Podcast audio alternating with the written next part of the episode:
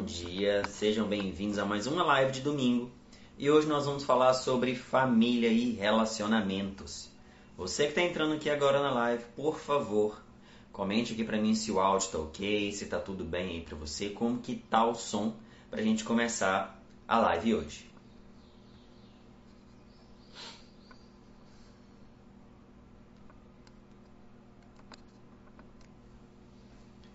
Vamos aguardar um minutinho enquanto vocês vão entrando aí.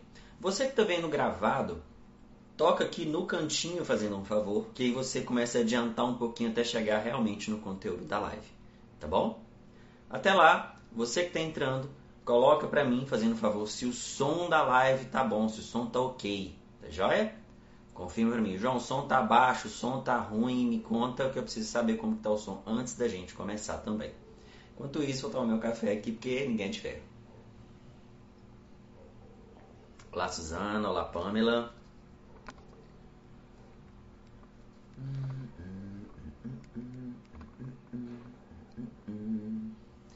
Tá ótimo. Galera, pessoal, pessoal que tá entrando.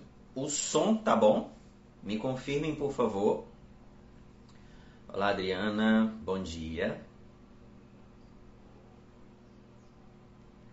Me confirmem, por favor, se o som está ok, tá? Você que está aqui na live também, me ajude compartilhando essa live aqui embaixo no botãozinho de aviãozinho para a gente trazer mais pessoas hoje. Que hoje eu vou falar muito sobre família e relacionamento, tá? A força dos pais, como se relacionar com os pais, as dinâmicas que acontecem, né? Nessa questão do relacionamento barra família ou versus família, né? Muitas vezes as pessoas têm isso como versus família. E aí? Me falem, por favor, então. O som tá ok. Ah, tá jóia. Todo mundo já me avisou que o som tá ok. Tá bom, eu vou parar de encher o saco com isso. Ai, gente, eu amo lives de domingo. Que eu posso tomar café. você que tá aqui na live também, tira um print depois aqui pra gente, tá? Em qualquer momento que você quiser. Compartilha e me marca que eu vou repostar o seu, a sua postagem. Combinado? Pessoal que está entrando, seja bem-vindo. Taislana, Roseli, Adriana. Hoje o nosso tema vai ser sobre relacionamento entre pais e filhos, relacionamento versus casamento, né? Porque tem muita gente com essa dinâmica aí. João, eu odeio minha sogra. João, minha sogra é um inferno. João, meu sogro não vale nada. João, não sei o que. João, sei... eu escuto isso toda semana. Então vamos lá, tá? Vamos pensar direitinho. E você também, que às vezes é sogra de alguém, até para você entender um pouco melhor que o que que seu filho ou o que que sua nora pode estar tá pensando de você, o que que seu filho ou sua nora pode estar tá esperando de você e você às vezes não se deu conta ainda disso. Combinado? Vamos começar então, que quem for entrando já vai entendendo um pouco melhor do assunto. Eu quero falar primeiro sobre o relacionamento entre pais e filhos, tá? Eu preciso muito que você entenda que existe como se fosse um fluxo de vida que segue de muito longe, por muitas gerações atrás, e que se repete sempre na mesma dinâmica. Aqueles que são pais e aqueles que se tornam filhos, todo mundo vai passar por isso. No movimento desse, dessa energia, vamos falar assim, de afeto, de amor, que vincula as pessoas, os primeiros entregam para os segundos, que recebem algo e assim por diante. Então, o que eu estou querendo dizer aqui? Os pais entregam e os filhos recebem. Os filhos recebem, se tornam pais e entregam para os filhos deles. Entendeu? Muitas das vezes, as pessoas ficam assim, João, mas é, eu não tive pai, né? Eu não tive mãe, eu, sou eu, fui, eu fui adotado, ou a minha mãe e meu pai me abandonou quando eu era criança. Existe isso. Mas aí eu quero entender com você o seguinte: o que, que é referência de pai e mãe para você? Você já parou para pensar? Será que os seus relacionamentos hoje têm alguma coisa a ver ou parecida com o relacionamento dos seus pais? Para para pensar aí. Pensa.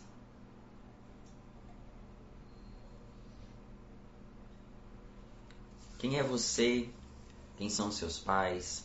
Às vezes você não teve um pai presente, mas quem fez a função paterna, às vezes pode ter sido seu tio, às vezes pode ter sido sua avó.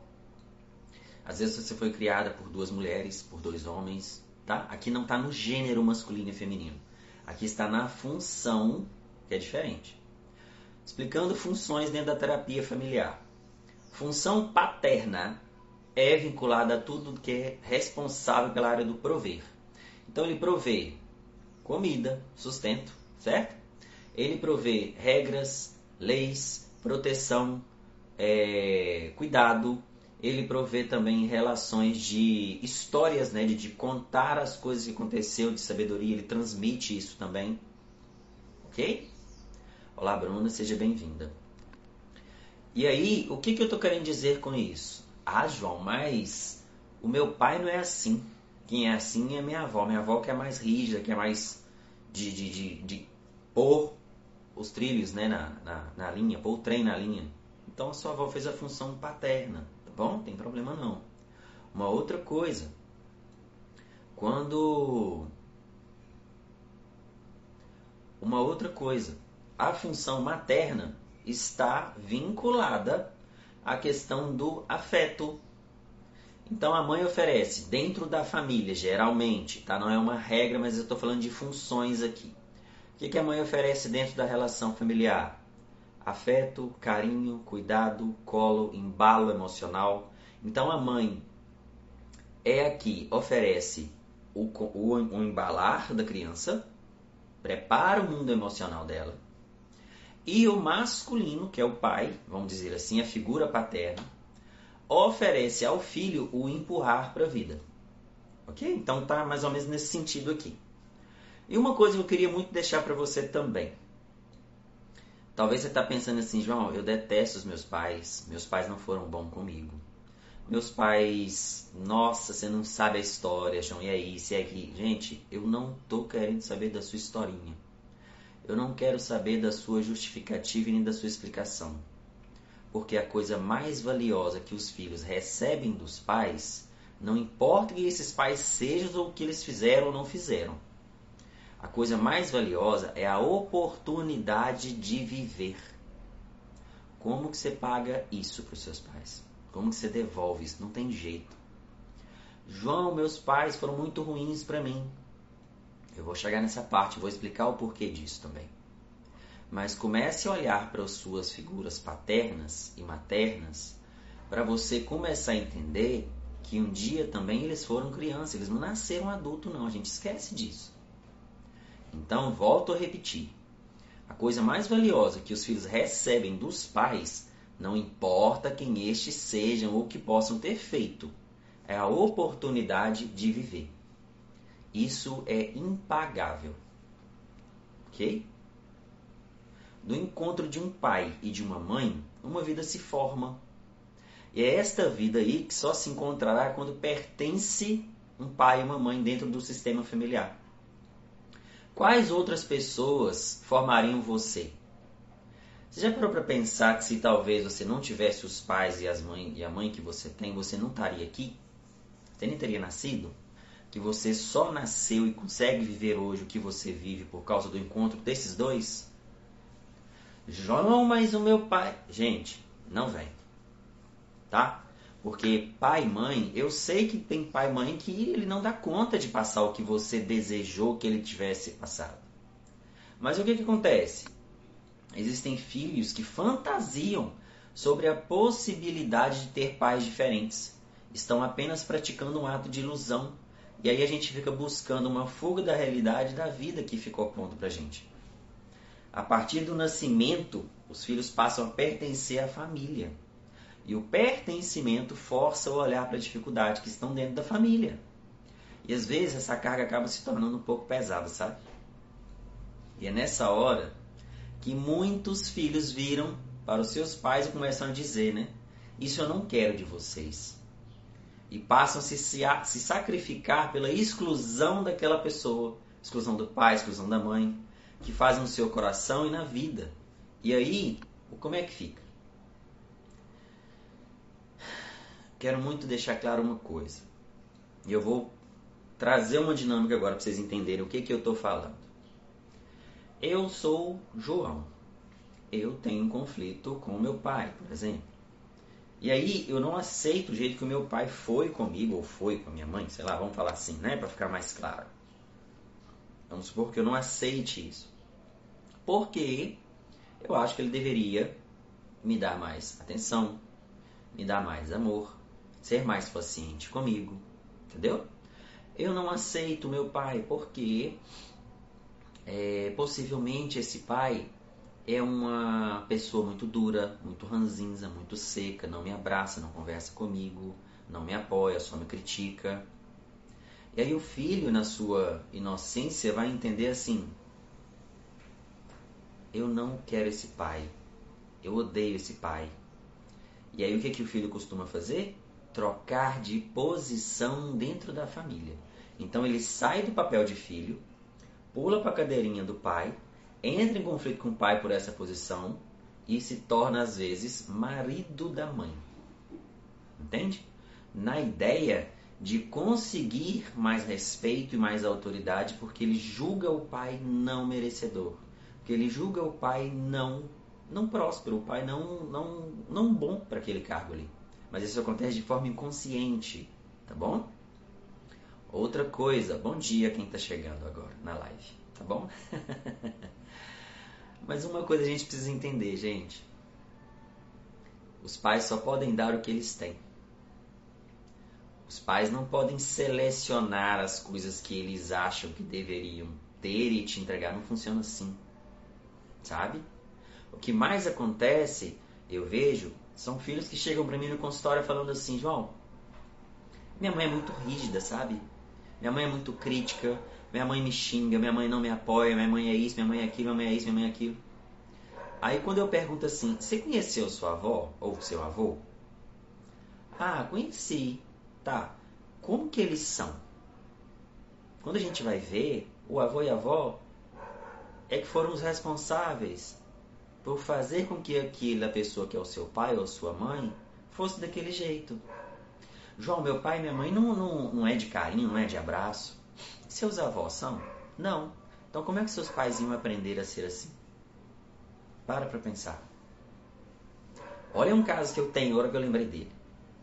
Uma moça um dia me falou assim: João, eu detesto a minha mãe porque, graças a ela, eu não tenho carinho.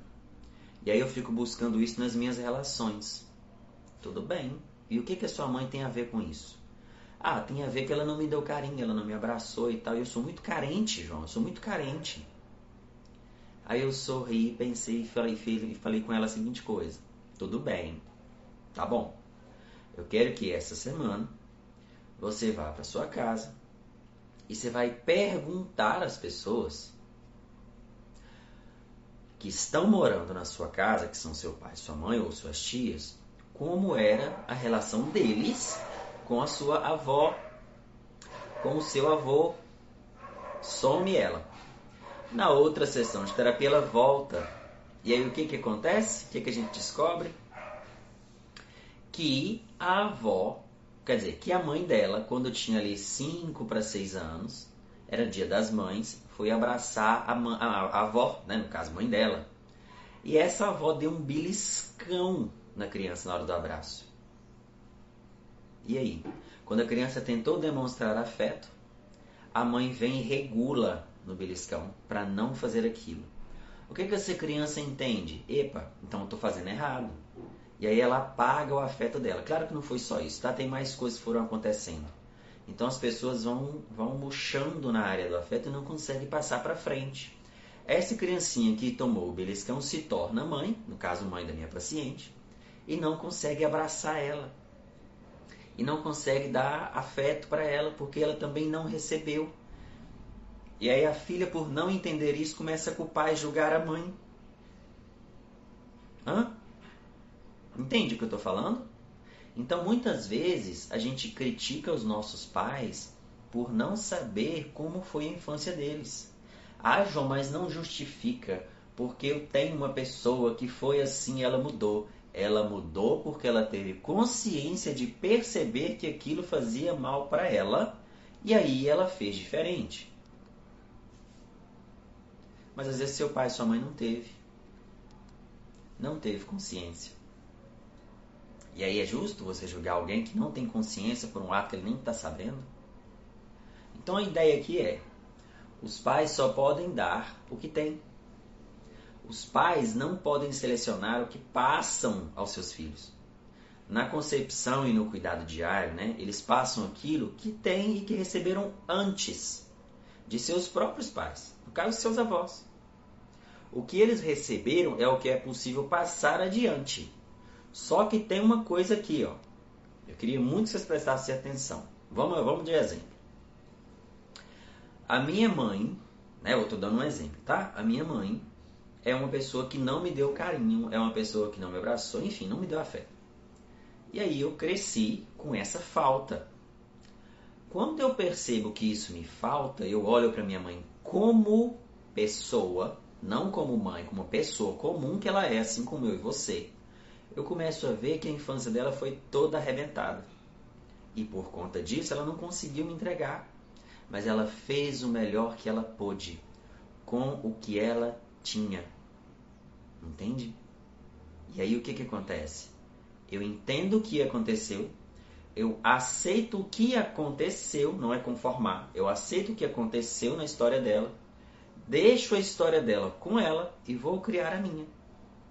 Porque aí quando eu, me, eu tenho essa consciência e eu me torno pai, ou eu me torno mãe, eu agora, com a consciência, eu vou repetir a mesma história? Não, não sou maluco. Eu vi que me, me machucou muito. Então o que, que eu faço? Quando eu tenho a nova percepção do que aconteceu atrás e agora eu sei o que fazer na frente, eu mudo. Tá? Então na terapia familiar a gente vai dizer isso como mudança sistêmica, mudança de movimento sistêmico. Porque estava todo mundo indo aqui. Quando eu percebo que essa fila está dando problema, essa fila de comportamento dando problema, eu, opa, e aí eu volto e faço um outro caminho.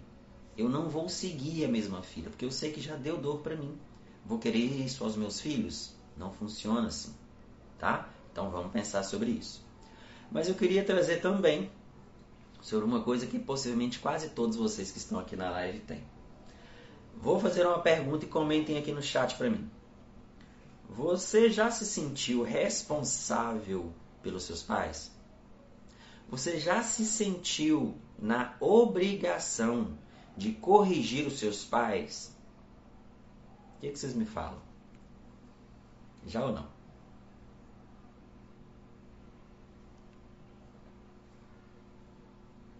Comentem aqui no chat para mim.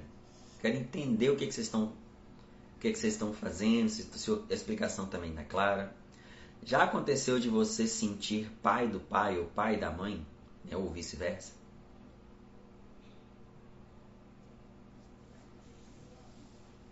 Viu? Sabia. Muita gente falando que sim. Mas, gente, sabe por que, que a gente faz isso? Por amor. Porque por amor também a gente erra o filho se sacrifica pelos pais desde criança.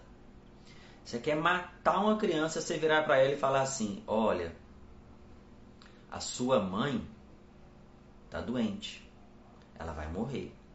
Faz isso com uma criança para você ver o que a criança arruma. A criança chora, a criança esperneia, a criança gruda na mãe. Porque ela tem uma ideia mágica de que se ela se doar ao extremo, ao extremo, para os pais, ela vai conseguir salvar os pais. Essa é a ideia mágica da criança. E aí, muitas e muitas vezes, nós crescemos com essa mesma ideia. E aí acontece o quê? A inversão de papéis entre pais e filhos. Tá? Vou dar um exemplo. Por exemplo, quando os filhos é é, é, é, quando os filhos casam, vamos falar assim, tá? Quando os filhos estão para casar, ou para trabalhar fora, ou para estudar fora. Olha o que, que acontece. O filho tá lá com seus 15 anos, por exemplo. E aí ele começa a estudar, estudar, estudar, vai se formando e ele vai para a faculdade. Se for uma faculdade na mesma cidade, não muda o sistema. Se for uma faculdade geralmente para longe, né, para outro estado, para enfim, longe da família, vai abalar o sistema. Geralmente porque a mãe já espera que esse filho não saia de perto dela. Sabe? Aí o que que acontece? Conflito, porque o filho quer crescer e a mãe quer puxar, porque a mãe tem medo de ficar sozinha. A mãe tem medo de ser abandonada. E aí esse filho, por amor e fidelidade à mãe de não querer ver ela sofrer, se entrega, né, entrega os seus sonhos de lado e fica com a mãe. Por isso que às vezes vocês vão, vão perceber pessoas aí de, de 30 anos, 35 anos morando com os pais. Justamente porque é desse movimento que nasce a inversão de papéis. Quer ver uma outra inversão que acontece muito? Tem a mãe e tem o pai. O pai é, tem uma traição né, e trai a mãe, e o filho vê. O que, que acontece geralmente nessa dinâmica? Assim que o filho vê, assim que o filho vê essa, esse movimento de traição, por exemplo, ele automaticamente entra em modo defensivo. Então ele quebra metade pai dele e vira protetor da mãe. Então tudo que o pai fizer ou deixar de fazer, ele vai virar um acusador do pai e um protetor da mãe. No início, isso até meio que funciona, porque a mãe está fragilizada, o filho às vezes toma as dores mesmo e tal. Tá tudo bem. O grande problema é que isso é uma inversão de papel, porque ali não é lugar do filho. Ali é lugar do marido e da mulher. Mas João teve uma traição. Não importa. Quem precisa resolver aquilo são os dois. Quando o filho entra num processo é, de defesa da mãe ou de defesa do pai, quando tem uma traição entre o casal, ele sai do lugar de filho para ser juiz. E aí ele fica preso nisso. Porque mais para frente, quando a raiva passa e tal, e ele vai tentar viver a vida, ele está amarrado. Porque a mãe, não, a mãe fica presa, mas você vai me deixar? Mas você vai fazer igual seu pai, vai me abandonar? Não, mãe, eu vou casar. Não, mas meu pai, seu pai me abandonou, seu pai me traiu, você também vai me trair? E aí o filho ou a filha fica presa nisso e não consegue. Por quê? Lá atrás ele trocou de papel. Mas isso é de forma inconsciente. Tá? A Pâmela colocou aqui, ó. Meu tio, ele viajou para São Paulo, mas voltou para não deixar minha avó sozinha. Porque ela sofre violência, ela sofreu violência doméstica do meu avô até hoje. Viu? Um filho sempre vai tentar se sacrificar pelos pais de alguma forma. E aí cabe a você que é filho entender que esse é, é a história da sua mãe. Tá certo, né? No caso que a Pamela trouxe, você não vai deixar sua mãe apanhar. Mas você vai fazer um movimento de falar para ela, mãe, olha, esse ambiente aqui não dá. Pai, esse ambiente aqui não dá. E isso me decepciona. Mas essa história não é minha, essa história é de vocês. E aí? Sabe? Uma outra dinâmica que acontece muito também, vamos falar das mulheres agora, né? A mulher maravilhosa. a mulher maravilhosa tem um conflito com a mãe porque a mãe só olha para o filho homem mais velho, né? Ou para um dos filhos e ela se sente deslocada dentro da família. Aí às vezes ela corre para o lado do pai, por exemplo. Então fica uma filha muito agarrada ao pai. Ah, não tem alguma coisa errada nisso? Não, tem não. A questão aqui é que quando essa filha cresce e ela quer namorar, ela quer ter a, a vida dela, o pai se sente enciumado, porque o pai se sente traído. Como assim? Você teve do meu lado o tempo todo, agora você vai namorar? Mas quem que é esse rapaz? E aí é que começa os grandes problemas que a gente conhece de sogro com genro, de nora com sogra. Porque muitas vezes os pais são tão protetores, tão protetores, tão protetores, que eles, que eles impedem a felicidade dos próprios filhos. Tá? Mas por que, que isso acontece? Por causa da inversão de papéis. Quando acontece isso, não funciona. Uma família começa de um casal. Uma família não começa de três pessoas. Não existe isso. Então, se você é filha e está nessa inversão de papéis, tentando cuidar da sua mãe, eu sei que é por amor, eu sei que é por cuidado. Mas ao olhar para sua mãe, olhe para ela como mulher. Olhe para ela como uma, uma, uma criança que um dia ela foi. Entenda, ela conseguiu até aqui sem a minha ajuda. Ela é capaz, ela é forte, ela pode fazer. E quando eu entendo que a minha mãe pode fazer, eu fico livre da obrigação de ter que fazer por ela. Uma grande coisa que acontece na relação de mãe e filha também, por exemplo, é quando a mãe tem alguns problemas emocionais com o marido, ou com o novo namorado, ou no trabalho, alguma coisa relacionada a isso. E essa mãe usa a filha como um processo de desabafo, né? Ah, João, então não pode desabafar? Não estou falando isso. Pode, não tem problema, sabe? Mas a questão é quando a filha se responsabiliza pelo emocional da mãe. Nesse contexto, a filha vai se sentir sobrecarregada, pois ela tem que lidar com as emoções dela, com as emoções da mãe dela, com a dinâmica de trabalho dela, com tudo que ela vive, mais o peso de carregar o emocional. Porque eu não posso deixar minha mãe triste. Ah, não, João, você não entende. É porque minha mãe já sofreu muito, eu preciso cuidar dela. Mas antes de você nascer, quem cuidava da sua mãe? Antes de você chegar ao mundo, quem é que ajudou a sua mãe a fazer as coisas? Gente, existe uma coisa que se chama autorresponsabilidade. E é graças a isso que o seu papai e a sua mãe conseguiu chegar até onde eles chegaram.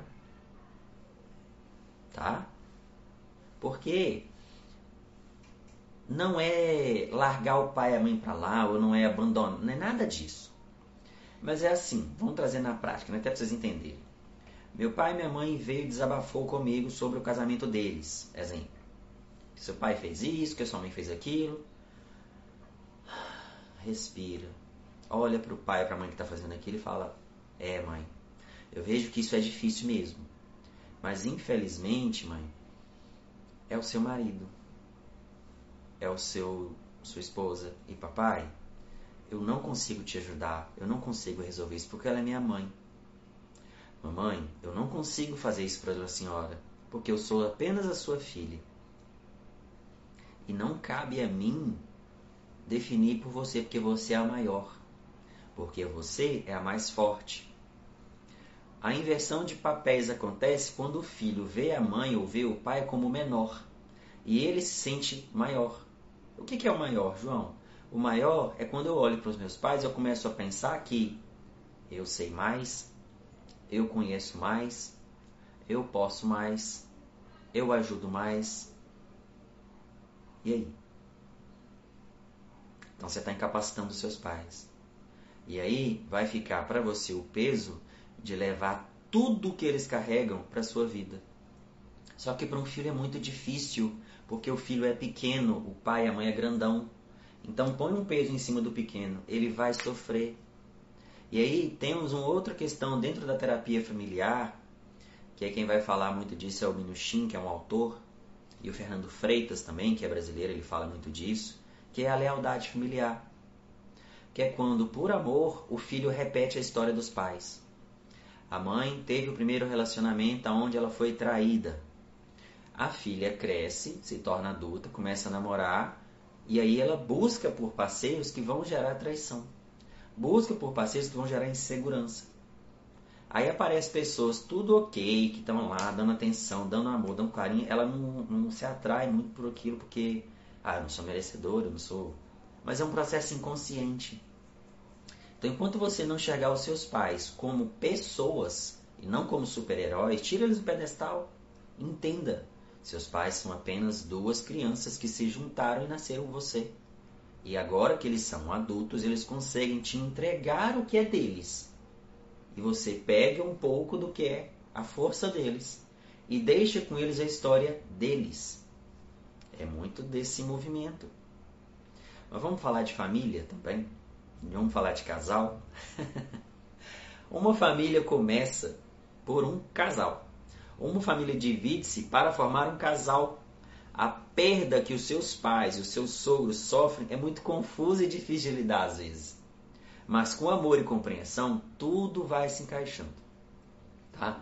Alguns casais passam a ter conflitos quando por alguma razão precisam morar com os pais, ou quando os pais passam por alguma doença, né, ou por serem idosos, ou vêm morar junto com os filhos. E isso afeta bastante a rotina do casal e o convívio dele também. Mas para superar desafios como estes, cultive um momento dos dois. Cultive um momento de ouvir, de construir, entenda o que, que cada pessoa é importante ali, para manter o consenso e manter a conexão emocional dos dois. De novo, vamos supor que eu esteja casado com você e eu não goste da sua mãe. E eu vire para você e fale, né? Eu viro para você e falo: Nossa, ô fulana, eu detesto a sua mãe. Então você também me detesta porque eu sou parte dela. Sabe? Mas eu preciso aceitar a sua mãe? Preciso aceitar a sua mãe. Agora eu preciso concordar com sua mãe? Não. Eu preciso aceitar que ela é a sua mãe, que ela tem esse jeito difícil de ser, mas que não tem nada a ver com o meu jeito. Mas eu não concordo com ela. Eu aceito que ela é assim. Eu não tenho, fico lutando para tentar mudar ela. Porque aí a energia é muito energia gasta à toa, entende? Então como que a gente lida com isso? Se a sua mãe precisa vir morar com a gente, a gente vai trabalhar a nossa comunicação para aprender a impor limites na relação dela dentro da nossa casa. A gente vai ter que aprender a conversar para criar os nossos planos e sonhos juntos e ver se essa mãe vai estar incluída ou não no processo. Ah, João, mas eu vou excluir minha mãe? Não. É que tem uma diferença entre prioridade, tá? Porque quando a gente casa com a pessoa, a gente casa com a família da pessoa. Você sabia? Ou vocês estão achando que eu vou casar com vocês e minha família morre? Ah, morreu a família. Não é assim, não. Tá? A Helenice colocou aqui, ó. Porque a gente casa e a pessoa não entende que a sogra ou sogro tem que respeitar. Exato, Helenice. Mas às vezes acontece do sogro e da sogra, a sogra e o sogro não respeitar a relação de casal do filho. E aí não é o genro que tem que fazer esse movimento de pôr limite, é o próprio filho que tem que pôr limite nos pais. Pai e mãe, olha, eu amo vocês, mas a sua atitude, as atitudes de vocês estão me deixando infeliz, estão me deixando decepcionada com vocês. E por conta disso, está atrapalhando o meu casamento. Então a minha prioridade agora é o meu casamento. Se vocês precisarem de ajuda, eu volto aqui e ajudo vocês, estou com vocês. E aí? Explicando uma coisa que a Suzana colocou que é importante: concordar e aceitar. Vamos lá, ô, Suzana, vamos pegar uma situação de. Deixa eu pensar. Tá, já sei. Mãe. A minha mãe está o tempo todo falando que eu sou culpada, que eu sou uma inútil, que eu não vou prestar para ser esposa, prestar para ser isso, prestar para ser aquilo, um monte de coisa, me criticando. Eu aceito que a minha mãe tem problema em me perder e por isso ela faz isso para me criticar e eu ficar do lado dela. Eu aceito que ela é assim, eu entendo que ela é assim. Mas eu concordo que ela é assim. Eu preciso concordar com as atitudes dela na minha vida? Não. Vou mudar a situação para vocês entenderem. Vamos pegar um caso diferente. Vamos pegar sobre traição, tá? João traiu a Suzana. A Suzana ficou muito chateada com o João e brava. Porém, se a Suzana aceitar que a traição aconteceu, ela está livre para seguir a vida. Mas ela precisa concordar e manter o relacionamento com o João? Não. Aceitar é concordar que aquilo está acontecendo ou que aconteceu. Eu aceito que aconteceu essa realidade na minha vida. Mas eu não concordo com ela e por isso eu desconecto e sigo a minha vida agora. Então, aceitar é eu concordo que o fato está acontecendo ou aconteceu. Aceitar. Eu entendo que ele aconteceu. Beleza? Concordar é totalmente diferente. Concordar é eu aceitar aquilo e levar aquilo para minha vida. Aí é outra história. Então, aceitar e concordar tem uma diferença aí. Eu não sei se ficou claro para vocês, se não ficar, coloca aqui. João, não entendi, me fala. Então, me dá um exemplo que eu cito também. Mas uma coisa, gente. Ter dificuldade com os sogros ou familiares não significa que esta é uma relação problemática, não. Tá? O que vai importar aqui não é o conflito, mas como você e ele lida no dia a dia com o conflito, não permitindo que esse mesmo conflito afete a relação de vocês. A gente deve entender que eu e você somos diferentes, hábitos diferentes, que viemos de famílias diferenciadas. E quando a gente decide formar uma nova família, se formam as diferenças culturais que ficam muito mais claras, né? E é justamente aí que podem surgir os conflitos com os familiares. E o ideal é um bom diálogo entre os parceiros, sabe? Para definir os limites aceitáveis para os dois, tá? Então, relação de casal, seja namoro ou seja casamento, precisa ter flexibilidade. Será que seu relacionamento hoje tem flexibilidade? Será que você dá conta de expressar seu sentimento no seu relacionamento? Pensa bem.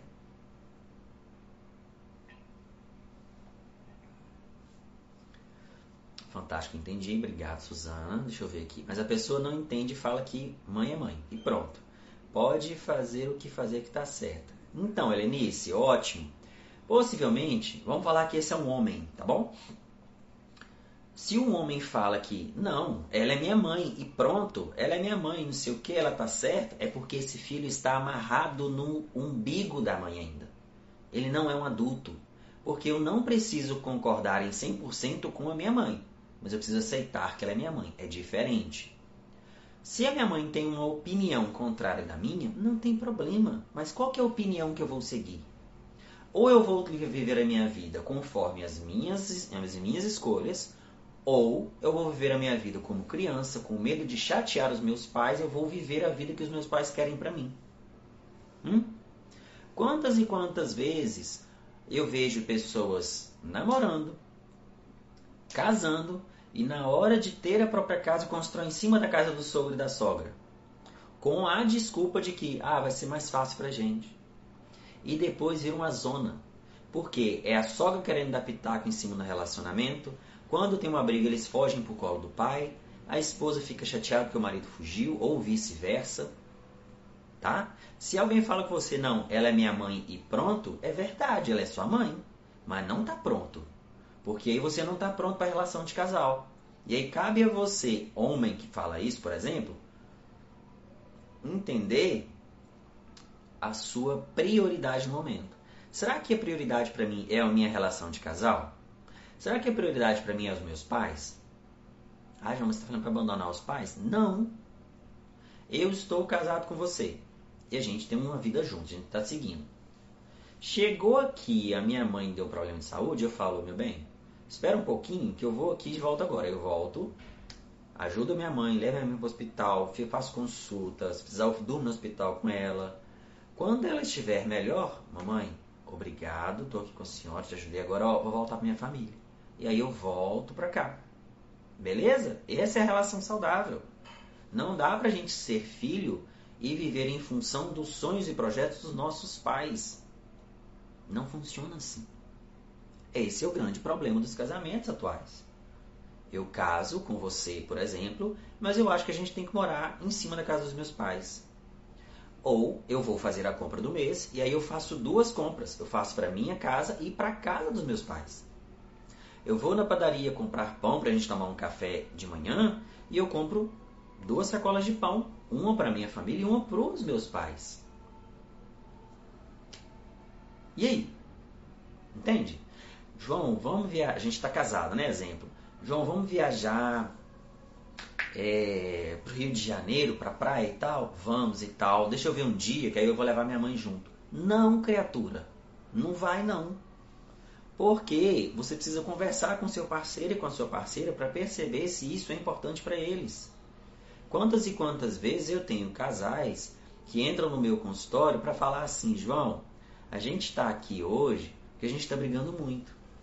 Quando você vai ver o casal tá tudo ok, tem parceria, tem amizade, tem companhia, tá tudo certo. O problema às vezes é que o homem tem muito medo de decepcionar a mãe. Então a mulher tem que fazer um malabarismo à esposa para ficar de bem, de amiguinha com a sogra, porque se ela fala ou não, ou se ela não vai na casa da sogra aquele dia, o marido emburra e se chateia.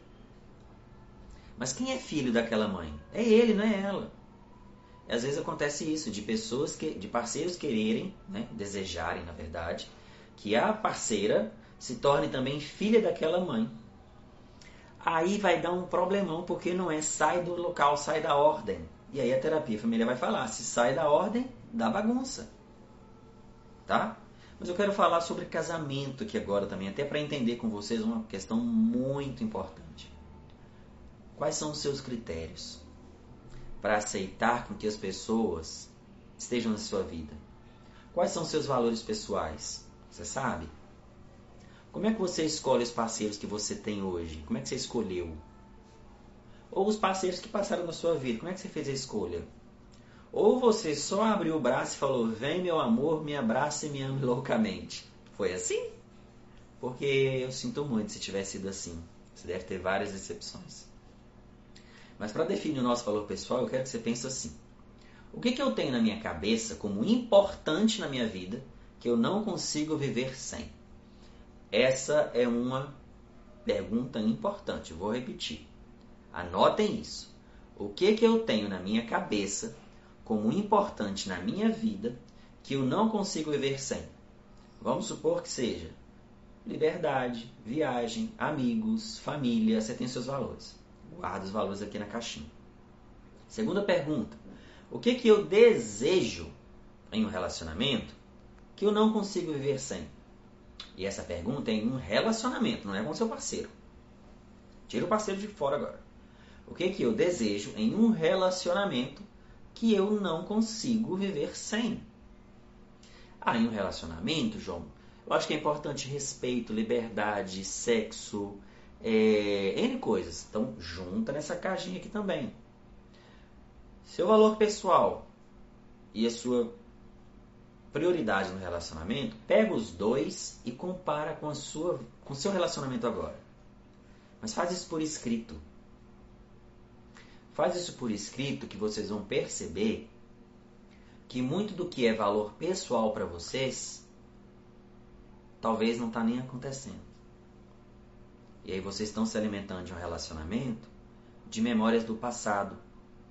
Quando tinha lá atrás o início do namoro, que a pessoa era toda coloridinha, bonitinha, dourada para te conquistar, e você está preso nessa relação até hoje com medo de terminar porque toda vez que você vai para terminar, o seu cérebro pega e joga aquela memória mais linda na sua frente. E aí você esquece de olhar o presente, como ele é. E aí você se fantasia com as memórias do passado. E aí dá o quê? Problema. Em um relacionamento, vocês já colocaram três coisas aqui: liberdade, confiança e cumplicidade. Eu quero isso em relacionamento. Mas eu ofereço isso em um relacionamento é a parte mais importante. O que, que você oferece em um relacionamento? O que, que eu desejo em um relacionamento que eu não consigo viver sem? Haja um desejo, confiança. Mas eu transmito confiança no relacionamento? João, eu desejo liberdade. Mas eu dou liberdade para meu parceiro ser livre no meu relacionamento? Pare e pensa aí. Porque a gente desejar algo para a gente é muito bom. Mas será que a gente dá conta de desejar isso para o outro e fazer isso pelo outro? Porque tem que ter. Tá? Porque senão vai dar várias dinâmicas problemáticas e você vai ficar aí sofrendo nesse negócio. Uma coisa que eu queria falar também, gente. Sabe a questão do namoro? O namoro é o caminho para o conhecimento de ambos os parceiros e possíveis ajustes de adaptação entre uma personalidade e outra. Vamos aos, às ilustra, ilustrações. Deixa eu pegar uma caneta aqui, pera aí. Seria assim, quer ver? Tem mais uma não, mas vou dar esse exemplo aqui. É assim, ó. Um parceiro, vou pegar aqui. Um parceiro, quando começa a namorar com outro, eles estão aqui, ó. Um olhando para o outro. Então, namoro é um olhando para o outro, um conhecendo o outro, um conversando com o outro, vendo os defeitos, vendo as qualidades, mas a gente está aqui, ó, no namoro. Beleza? Se conheceu, se adaptou e tudo mais, tem a relação de amizade, cumplicidade, tudo que vocês falaram aqui no chat, já nos adaptamos, não vai dar 100%, tá? Porque ninguém adapta 100% a outro. A gente não é robô, a gente não é máquina. E aí adaptou, aí a gente vai olhar para frente. O que é olhar para frente? É o casamento. O que é olhar para frente? É criar sonhos, é criar objetivos. O grande erro da galera é que acha que no casamento eu vou conhecer a pessoa melhor. Não vai. Você vai conhecer no namoro. Às vezes eu vejo pessoas assim, ah, João, eu casei e tal com seis meses. Que bom, né? Você tomou essa decisão. Porém, durante o casamento, você vai passar pelo, pela ideia de conhecer a pessoa ainda. Porque ninguém conhece o outro com seis meses. Ah, não tem um tempo certo? Não, não tem um tempo certo. Mas há de convenhamos comigo aqui. Seis meses, três meses, um ano, dez anos, isso depende da sua percepção do outro, da sua principal percepção de você mesma. Quantas e quantas vezes eu vejo, vezes, uma mulher vindo para mim no direct falando assim: João, quero terminar meu casamento porque o meu marido ele tá frio, ele não demonstra mais afeto, ele não quer mais sexo, e eu tô morrendo de vontade, eu vou morrer aqui porque ele não transa comigo e tal. Aí eu faço a seguinte pergunta: Mas assim, vocês preparam o ambiente ou vocês fazem sexo de uma forma mais mecânica? Porque, gente, sexo não é gangorra, não, tá? Não é só fazer a penetração e ficar balançando, não. Eu tenho que falar aqui com vocês a verdade, vocês entenderem, porque senão fica um negócio assim. Ah, tá. Gente, mas sexo é importante? É. Mas ele deve ser prioridade no relacionamento? Não. Porque aí vocês estão falando só de desejo. E aí, o dia que não tiver sexo, por exemplo, na sua relação, o casamento zera. Porque ficou baseado só na relação de desejo. Eu estou casado com você que está me ouvindo. E a gente foi para uma festa à noite. Chegou a noite, você está cansado e eu estou aqui cheio de fogo querendo fazer amor com você e tal. Na hora que eu vou colar, você fala: Ô oh, meu bem, hoje eu estou muito cansada, hoje eu não consigo. Deixa, vamos, vamos ficar juntos outro dia. Se eu tenho relação de amizade, eu vou entender esse aqui. Eu vou respeitar você, vou ter a cumplicidade e aí a gente ah, espirrando. Voltando. Voltando. Eu vou respeitar você. Eu vou entender o seu desejo, seu, sua, sua, sua vontade. Eu me afasto e a gente. Beleza, meu bem. Então tá, não, mas vamos ver um filme junto, a gente dorme na sala, a gente dorme junto? Vamos, pronto. Porque tem a relação de amizade. Ah, talvez você tá aí pensando, né? Ah, mas João, o meu casamento não é assim, mas aí não é problema meu. Aí é problema seu, que talvez não conseguiu criar a dinâmica de amizade na sua relação. Olha um caso. João, a mulher chegou para mim um dia e me trouxe assim: João, eu estou buscando terapia porque eu acho que eu quero divorciar, porque meu marido só fica no bar, meu marido só fica bebendo, o meu marido ele, ele não me dá atenção, ele não conversa comigo. Gente, estava tudo certo para terminar. Porém, tem uma coisa que vocês não perceberam nessa fala. Enquanto ele está no bar, enquanto ele está conversando com outras pessoas, enquanto ele está fazendo esse monte de coisa, o que, que ela está fazendo? Onde é que ela está? E aí, quando eu pergunto, né? Eu falando, tá bom, entendi, mas quando isso tudo está acontecendo, o que, que você está fazendo para você? Ah, eu fico esperando ele em casa. Ah, eu fico é, fazendo a janta. Eu fico... Tá, não, beleza, mas e para você? Gente, aí ela não faz nada para ela. Porque ele manteve as amizades e ela se desfez das amizades para focar 100% no relacionamento. Aí quando ele não consegue dar atenção devida para ela, o que que ela faz? Se chateia, porque gerou uma dependência emocional dentro do casamento. E aí, como é que fica? Já pararam para pensar? Será que no seu relacionamento atual você tem individualidade? Será que no seu relacionamento atual você tem companheirismo? Aí, como foi que eu consegui ajudar a resolver esse caso dessa moça? Falei, olha, pergunta para ele em vez de brigar.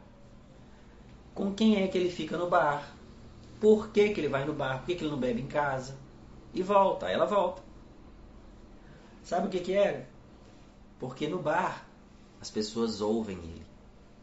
As pessoas escutam ele, conversam com ele, riem com ele, brincam com ele, se divertem com ele. Entendeu? O que, ela estava fazendo em casa? Brigando, acusando, criticando, xingando, cobrando. Ele se sentia ameaçado e ó, pro bar. João está falando que é bom ir pro bar? Não, criatura, não estou falando isso, tá? Só estou dizendo que a gente conseguiu resolver essa dinâmica quando eu falei com ela assim: olha, quando vocês namoraram, você, quando vocês namoravam, Vocês iam pro bar juntos? Ah, a gente ia, a gente jogava sinuca e tal. Aí eu, opa, você fazia o quê? Sinuca. Então, marca um dia com ele, de você com ele pro bar, por exemplo, para jogar sinuca. João, mas eu não bebo. Mas eu não estou falando para você beber. Será que você não bebe um refrigerante, uma água com gás, alguma coisa assim? Ah, bebo. Então vai, criatura, e bebe o que você quer. Você não precisa ir lá para beber cachaça. Conversa. Gente, 15 dias depois eu atendi essa moça e ela falou assim: João, a gente está indo todo dia da semana, a gente tem um dia na semana que é o nosso dia. A gente deixa o nosso filho com a minha irmã ou com a minha mãe e a gente voltou a ser casal. João, você acredita que eu estou sentindo até que ele é meu amigo? É lógico que ele é seu amigo. Você casou com quem? Uma relação de amizade, onde não tem uma relação de casal, desculpa, onde não tem amizade, é o que, que é o contrário de amigo? É inimigo. Você dormiria ao lado de uma pessoa da qual você não confia? Você teria relações sexuais com uma pessoa da qual você se sente ameaçada, da qual você desconfia dela? Eu acho que não. Pelo menos a grande maioria que não. Então, se você tem um parceiro hoje, estude a, a, a ideia do que eu estou te falando de tornar-se mais amiga dele. Se ele é uma pessoa que faz o consumo de álcool e tudo mais, porque lá no bar ele se sente acolhido, crie a ideia dele beber em casa e faça companhia para ele nesse movimento. João, mas eu não bebo, eu não estou mandando você beber, eu estou falando da companhia do casal. Porque quando vem os filhos no casamento, muitas e muitas vezes eu vejo o casal se parar de ser casal para ser só pai e mãe. Aí a relação dos dois vai para poca, porque não existe mais casal. Eles não conseguem namorar. E quando eu falo namorar, não estou falando só de sexo, não, tá?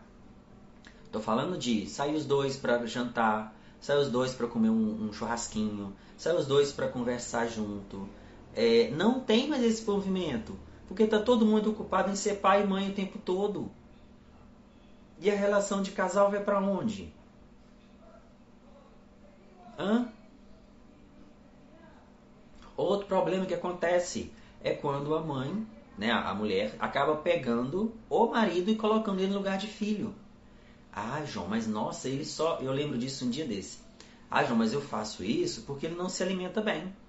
Se deixar ele fica comendo só biscoito. Aí eu tenho que fazer, tirar o biscoito, esconder o biscoito dele. Ah, eu tenho que pegar meu marido às vezes, não brigar muito com ele, porque ele demora muito no banho, ele esquece a toalha, ele levar a toalha para ele. João, nossa, você não conhece meu marido. Isso são outras pessoas falando, tá? João, você não conhece meu marido. Aí eu falei, é, por quê? Não, porque o meu marido, eu vou te contar. Meu marido chega em casa do trabalho e aí ele fica só jogando videogame. Nossa, eu fico. Ele, João, ele não almoça. João, fico muito preocupada. Mas o criatura, ele é um adulto. Quando ele quiser almoçar, ele vai almoçar. Quando ele quiser tomar banho, ele vai tomar banho. E não cabe a você ser mãe do seu parceiro. Quando a mulher se torna mãe do parceiro, ou da parceira, enfim, vamos falar assim, ela acaba perdendo o desejo. Então a relação sexual vai se deteriorando porque ninguém transa com pai e com mãe. A gente transa com casal. Pode observar, se você tem muito cuidado de mãe com seu parceiro, a relação sexual ela vai esfriando, esfriando, esfriando e para. Isso é uma lei sistêmica, uma lei da terapia familiar. Eu não estou inventando isso, é só você começar a observar. Tá? Coisa mais fora do normal é um casal. A Suzana colocou. Coisa mais fora do normal é um casal se tratar um ao outro de pai e mãe. Eu choco. Eu já vi também. Nádia, eu vi ontem essa cena. A esposa colocar comida na boca do marido tratando como filho. Pois é, Nádia. Vai vendo isso aí. Aí ter relação com a mãe é terrível. Aham, beleza, ok, entendi. E olha, como eu tava falando, tá? Vamos dar continuidade. O namoro é uma relação pra gente se conhecer. O se alinhou, a gente olha pra frente que é a relação de casal. E ela não dá para ser marcada só pela relação do conhecimento ela é marcada pela realização de parcerias sobre o pilar da amizade, companheirismo e respeito. É isso que é um casamento. Tá? Um negócio que ninguém para para perceber. Vocês já viram o casamento que é feito na igreja? Por que, que ele é daquele jeito? Porque, ó, vamos, vou relembrar vocês que a cena ela é uma cena muito comum em muitos lugares do mundo. Tem um corredor que lá na frente tem o, o, pessoa que vai fazer o casamento, né? o padre, o pastor, seja quem for lá que você escolhe. E nesse corredor, quem é que está andando nele? A noiva, o noivo, não é assim? E aí o que, que acontece? A gente vai andando e se conhecendo no, na vida. Quando chega lá na frente, o que que os noivos fazem? Eles ó, olham um para o outro. Não é assim? E depois eles olham para onde? Para frente. O que, que eu estou querendo dizer aqui? Quando você namora uma pessoa, você vai caminhando ao lado dela. Você vai caminhando ao lado dela. Caminhando, caminhando, caminhando, caminhando, caminhando, caminhando. Chega um pouquinho mais à frente, vocês já se alinharam, olham um para o outro, definem que são aquilo mesmo que vocês querem, e depois vocês olham para o pastor, para o padre, para quem for. Na relação da vida é a mesma coisa. Você primeiro conhece a pessoa, se identifica com ela, conhece os prós e os contras daquela relação, decide que você quer ficar realmente com aquela pessoa, e daí vocês vão olhar para a vida, que é planejar sonhos em conjunto, sonhos individuais, metas, objetivos, vão criar coisas juntos. Porém, como dois adultos, não como pai e mãe. Né? A Luciana colocou aqui. E quando o marido te chama de mãe? Aí, Luciana, cabe a você cortar essa relação, tá? Porque quando isso acontece, a relação sexual começa a esfriar. O marido começa a entender que você é mãe dele, que você tem que fazer as coisas que a mãe dele também faz por ele. E aí vira uma relação onde você fica escrava de fazer coisas para manter o marido satisfeito. E aí não dá certo. Porque não dá para a gente ter uma relação onde a mulher se torna mãe do parceiro. Porque a mulher fica sobrecarregada e comparada o tempo todo com a mãe desse homem. E aí você faz um, um almoço, ah, mas não é tão legal igual da minha mãe. Ah, não é tão bom igual da minha mãe. Se uma hora vocês brigam, ele vai jogar na sua cara também. Ah, mas porque minha mãe não fala assim comigo. Mas você casou com um homem ou com um menino? Você que é homem que está aqui me ouvindo, você casou com uma mulher que você tem desejo por ela? Ou você está casando com sua mãe? Entende? Então, quando o homem te chama de mãe ou quando isso acontece, muda essa identidade, a mulher fica sobrecarregada porque ela está o tempo todo cuidando da alimentação do marido, cuidando do banho do marido, da cuequinha do marido, se ele vestiu, se ele não vestiu, se ele está quente, se ele não está quente, se ele está quente, se ele está frio, estou cuidando, estou alimentando. E aí, a gente vai, vai carregar isso até quando? Se o seu marido não te ama enquanto mulher, ele também não vai conseguir te amar enquanto esposa. João, como assim? Se ele lá no namoro sempre traz perguntas. Sempre traz comparações com a mãe dele, abra o olho. Se já tá tarde, você já casou e ele começa a querer que você faça coisas assim como a mãe dele faz, pontue. Mantenha o respeito na relação. E aí, muitas vezes, a gente colocou aqui importante. A mulher acaba tendo tanta energia de cuidado para o marido, para o filho, para os outros, e esquece de cuidar dela. E aí a gente chega no consultório de terapia para trabalhar, ou na terapia online para trabalhar, e ela é a fazedora. Ela é quem cuida de todo mundo, deixa todo mundo bem, quer o bem-estar de todo mundo, quer que todo mundo fique feliz com a, os cuidados dela. Porque na cabecinha dela, ela aprendeu que quanto mais ela faz para os outros, mais os outros vão gostar dela. E aí, lógico, é um sistema de proteção, Quanto mais os outros gostam de mim, menos eu corro o risco de ser abandonada, de ser deixada, de não ser amada. Percebe que vai travando um processo? E aí? A Suzana colocou: João, por que em geral mulher que muda a identidade para ser o melhor para o esposo e os filhos? Por quê? Por causa, Suzana, da referência que ela tem da mãe, tá? Se ela não for uma boa esposa, na cabecinha dela tem aquela crítica lá atrás. Você não presta, você não sei o que. Então o que ela tende a fazer? Eu tenho que ser a melhor esposa para me provar que eu sou capaz. Mas capaz para quem? Eu vejo o dia dos pais, é um dia que eu, eu acho engraçado. O pai é o herói. Por que, que o pai é o herói? Porque o pai trocou a fralda da criança. porque o pai levou o filho para passear, porque o pai ajudou a esposa com as vasilhas. Gente, isso é obrigação. Isso é obrigação. Tem herói que não. É obrigação. Se você fez um filho com uma mulher, é sua obrigação cuidar daquele filho. Se você é homem e tem uma casa onde você mora com uma outra pessoa, é obrigação sua, como homem, cuidar da casa. Tem herói que não. Não existe. Para com essa romantização de que heroísmo e tal com obrigação é obrigação. Suzana, é a lealdade familiar, Suzana, é isso mesmo. Bom que você já entende um pouco, né? Um exemplo também, e esse são as coisas mais importantes dentro da relação de casal. Eu quero muito que você preste atenção nisso. Você já viram aquele banquinho que ele tem três pernas? É um banquinho como se fosse assim, ó, né? Assim. Ele apoia no chão aqui, ele tem três perninhas. Não sei se você já chegou a ver. Geralmente você vê isso em, em, em banquinho para criança, ou então em alguns barzinhos também tem. O que, que esse banquinho significa na relação de casal? significa que uma perninha daquele banquinho são os meus valores e sonhos, outra perna são os seus valores e os seus sonhos, e a terceira perna, João, são valores e sonhos. Vamos dar um exemplo, tá? É uma relação de tripé. Eu sou. É... Quer ver? Vamos pegar um exemplo? Vamos pegar a Suzana aqui de exemplo. Eu sou o namorado da Suzana, a gente está namorando junto já tem aí uns por dois anos. E quais são os meus sonhos? Os meus sonhos é me tornar o melhor psicólogo que eu posso, fazer X cursos que eu quero, para mim ter mais capacidade de conseguir uma renda financeira melhor e ajudar mais pessoas. É o meu sonho. Qual que é o sonho? É, cadê? Qual que é o sonho da Suzana, por exemplo?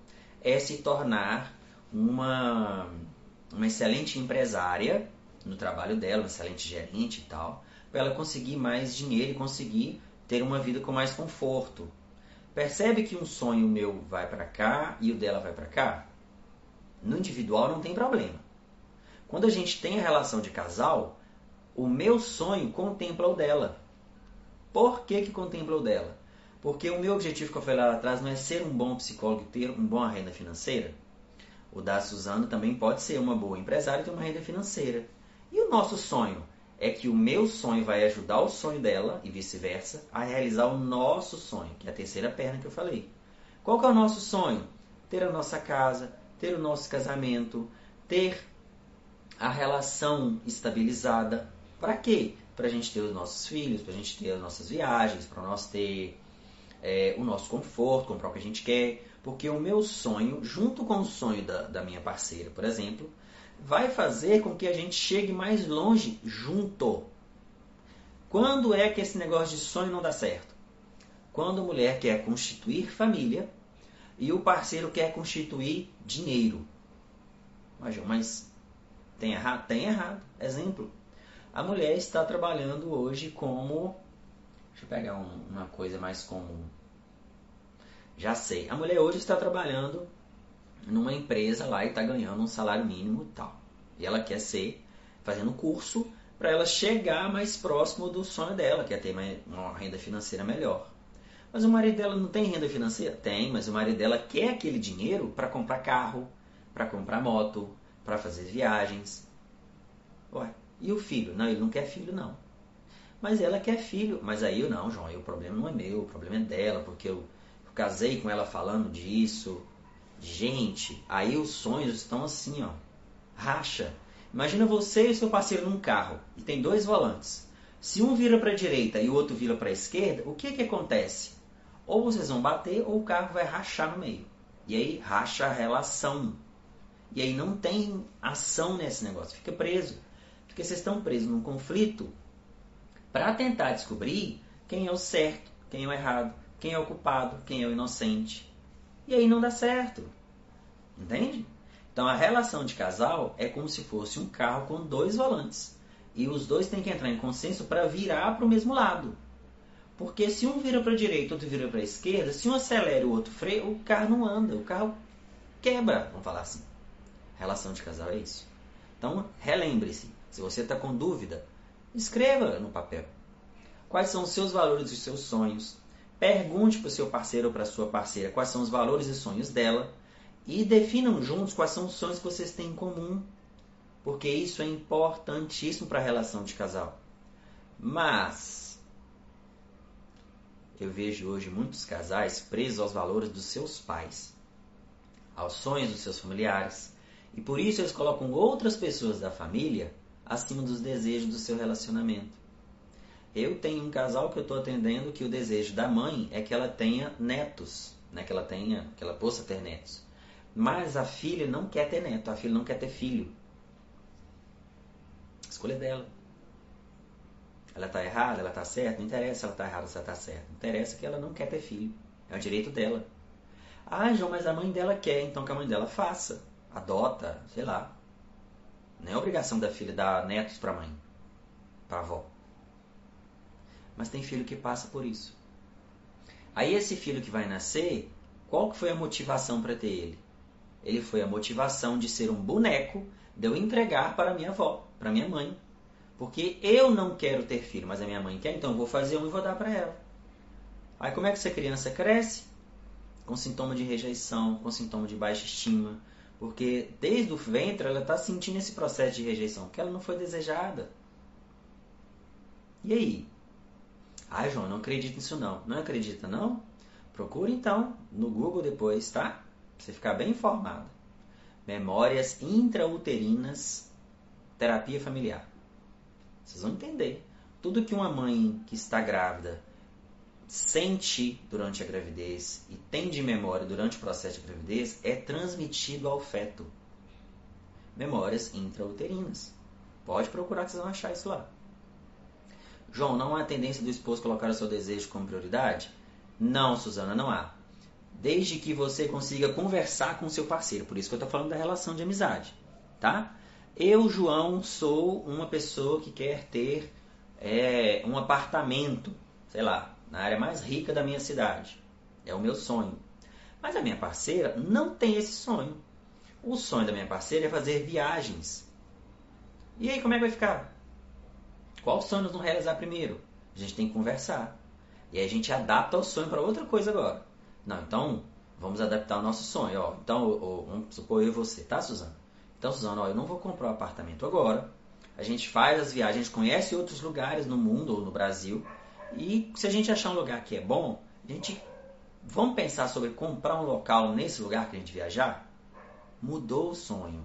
Percebe? Porque adapta um desejo ao outro e aí a gente funciona enquanto casal. Mas é assim, tá?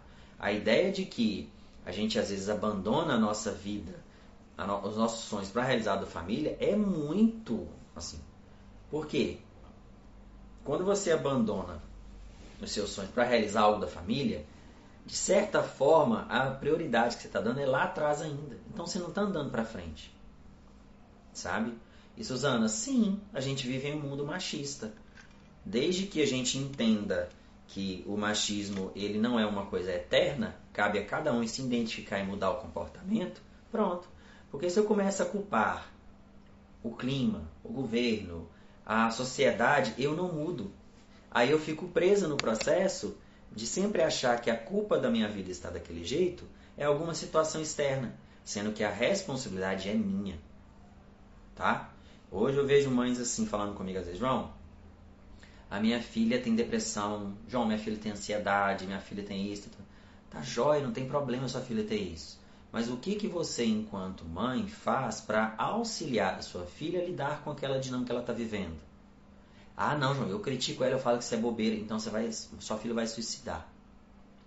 Ah, não, João, eu ofereço para minha filha, eu converso, eu fico lá perto dela. Tem vezes que eu nem converso, mas eu fico pertinho dela só porque ela falou comigo que faz bem. Eu estou ouvindo a filha. Então assim eu salvo minha filha.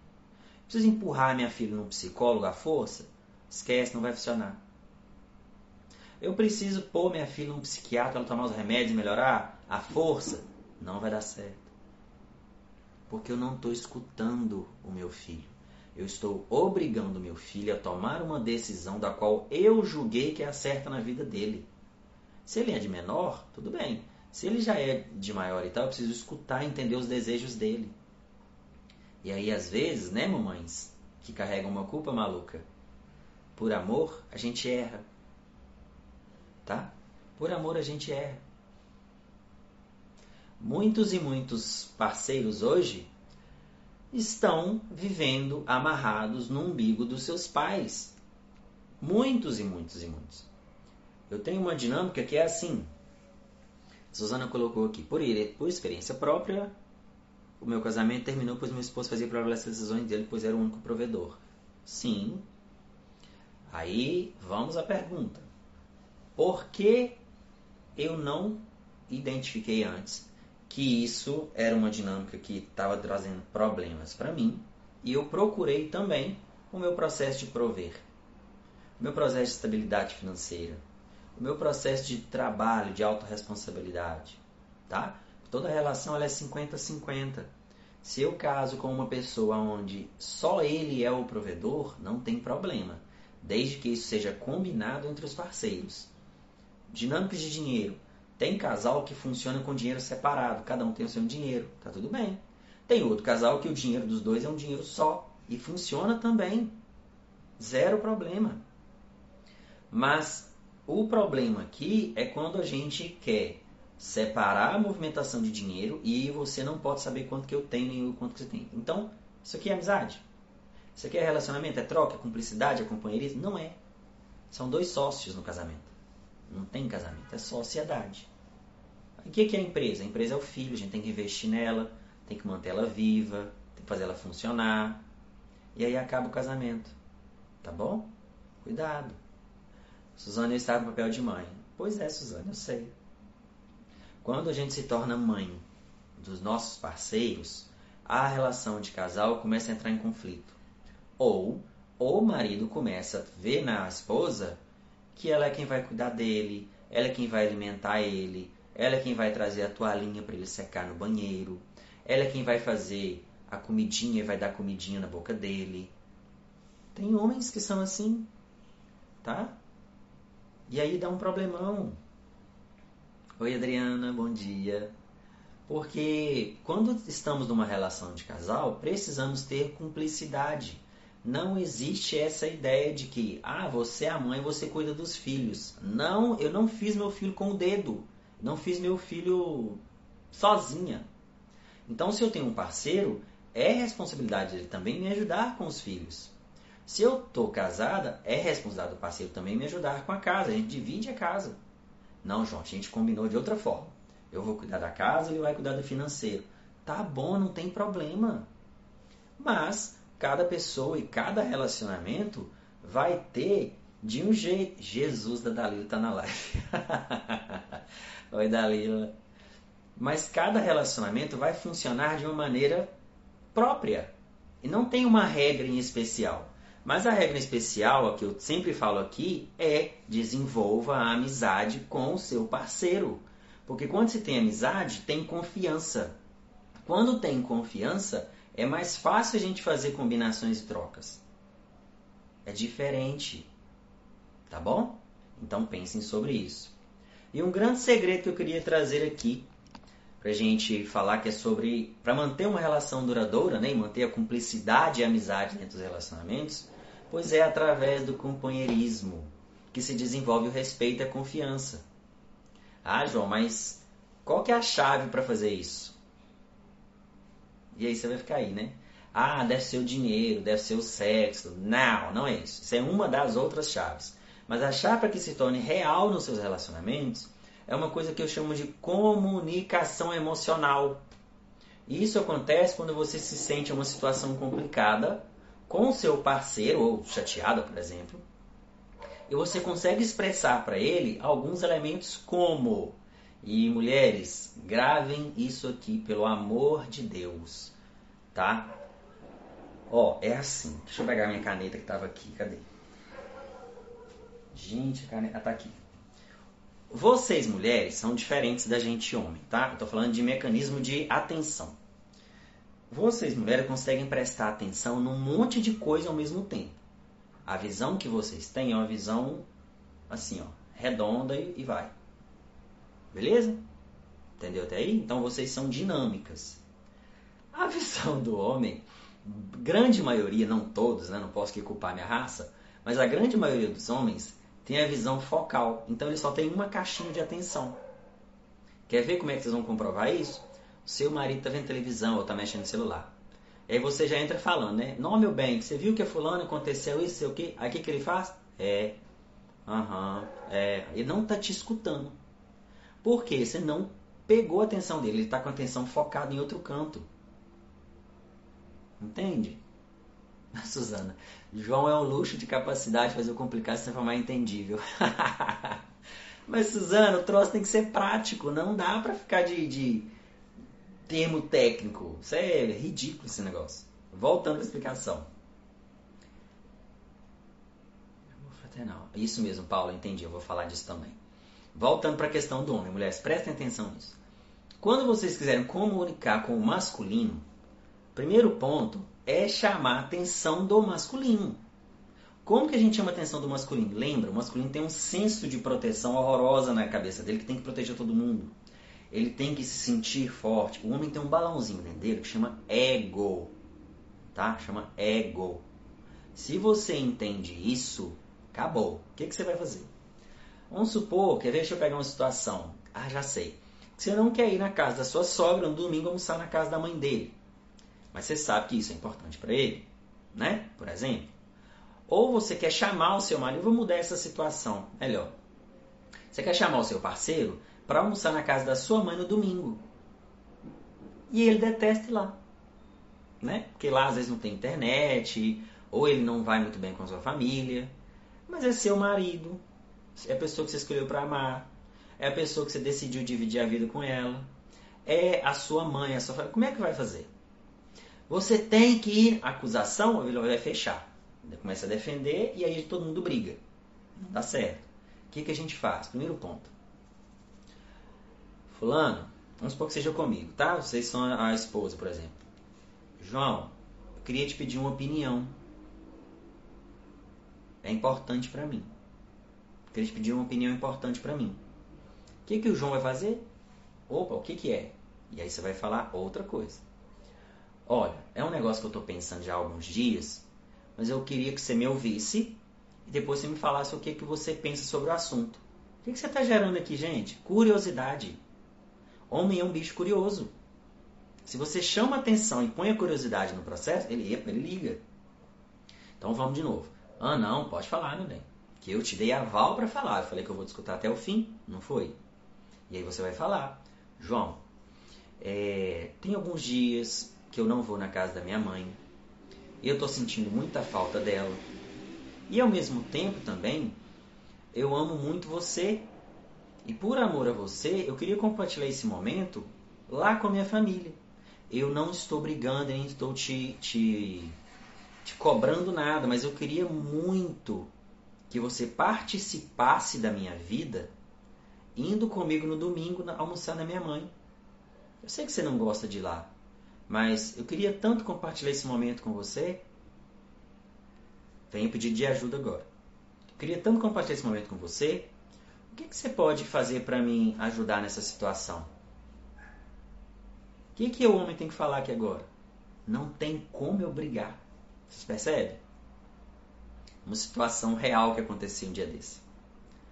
A moça brigando, brigando, brigando, brigando, brigando com o marido, porque o marido não ajudava ela Acho que eu falei disso numa live também, mas vou repetir.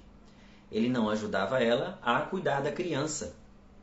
E, consecutivamente, também não ajudava a arrumar em casa, nada em casa. Mas à noite, o bonitão queria, porque queria sexo o tempo todo, né? E aí, o que, que ela falava para ele à noite? Estava morta, estava cansada, não tinha ânimo e tudo mais. Joia. Que, que ela trouxe para terapia? Eu mexi. Falei, epa, lá, Jesse já fez, ó, maravilhosa, isso mesmo.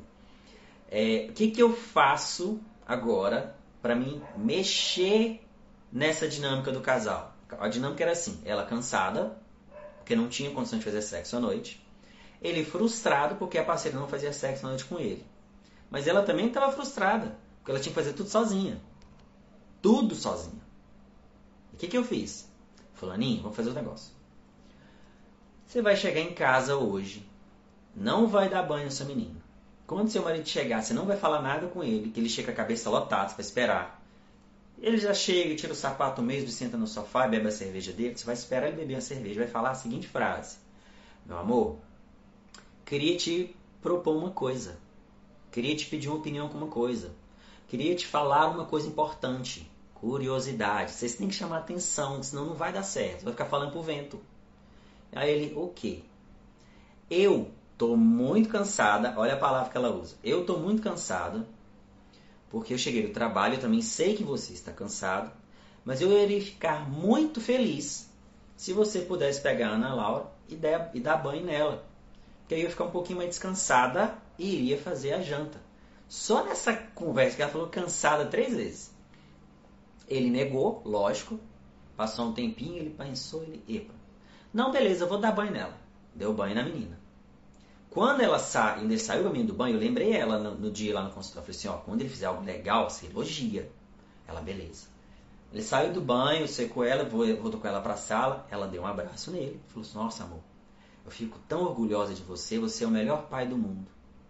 O que, que ficou na cabeça dele? Reforço positivo. Entende? Que, que esse homem começou a entender? Que ele foi elogiado porque ele fez algo para a mulher e a mulher ficou feliz com ele. Quando ele come a, a janta, né, e tal, ele está mais feliz. A mulher está descansada. Quando chega a noite, tem o processo do sexo acontecendo e ficam todos dois bem. Passou, ela me contou isso numa semana. Passou uma sessão, na 15 dias depois ela volta. João, você fez terapia com meu marido? Eu morri de rir. falei, não, por quê? João, agora o homem tá dando banho à menina, tá lavando banheiro, Gente, eu quase chorei tanto rir na hora.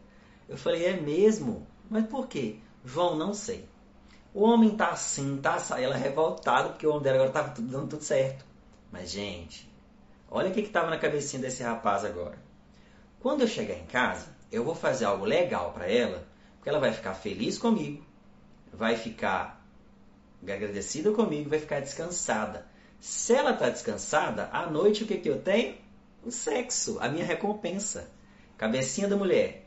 Eu chego em casa, o meu marido tá tão bom comigo, tá me tratando tão bem, tá me ajudando tanto com as coisas, eu tô mais descansado, eu tenho mais olhar para ele agora, e aí o que, que eu faço com ele? Sexo. Entende? Então eu pego algo que é de desejo da pessoa ou de medo da pessoa e transformo em funcionamento. E aí funciona. Porque a relação de comunicação emocional, né, ou comunicação não violenta, que eu falo muito, ela é muito para a gente alterar um comportamento que está dentro da dinâmica.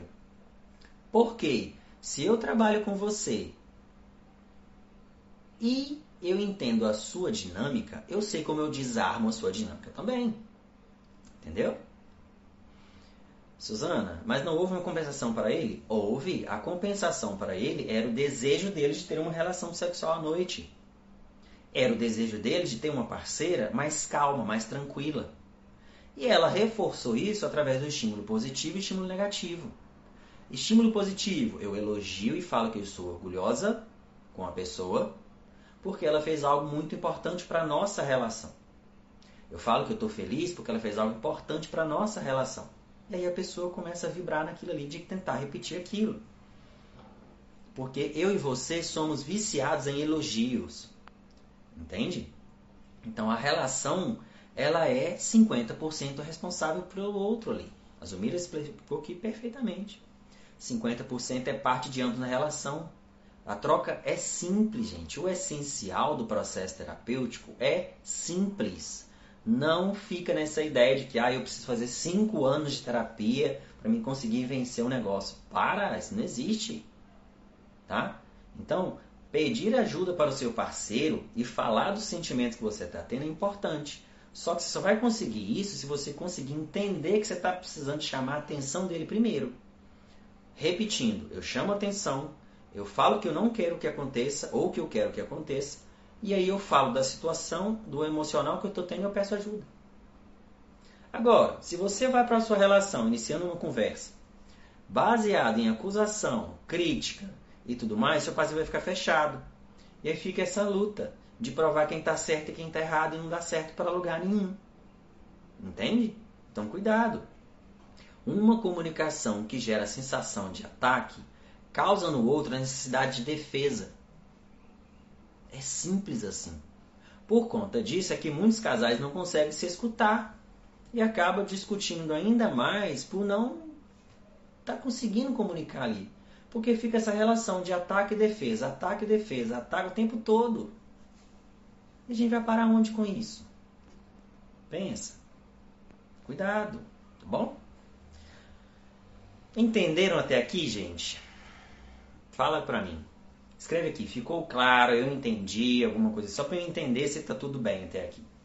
Tá? Eu vou abrir as perguntas aqui pra gente tentar responder.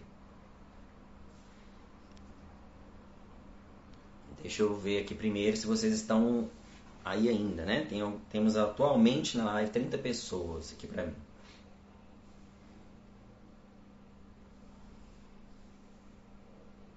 Estamos sim. Estamos sim, estamos sim. Ficou tudo claro, ficou claro. Excelente. Ó, oh, ótimo. Então tá. Então vocês estão entendendo o processo. Eu tenho medo de vocês não entenderem às vezes. Joia, tudo fez sentido, tudo maravilhoso com muito sentido. Bacana. Érica sumida. Tá joia. Vamos então para as perguntas. Hum, hum, hum, Cadê?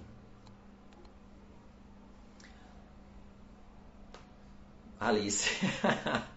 Ficou claro que estou fazendo errado o tempo todo. Tá bom. É, alguém me perguntou aqui na caixinha ontem, né? Que eu deixei aberta. Por isso vocês não perguntam, aí fica aqui, ó. Como discernir se estou recebendo migalhas ou exigindo demais do outro? Simples. Põe no papel assim, o que, que eu estou oferecendo numa relação? Eu estou oferecendo, às vezes, atenção, amor, carinho, cumplicidade. Você anota. Aí você põe, eu recebo isso dessa pessoa? Isso é importante. Se eu não estou recebendo, eu vou conversar para mim tentar responder aquilo e tentar ajustar aquilo ali. Tá? Então, acontece assim, vamos falar de atenção?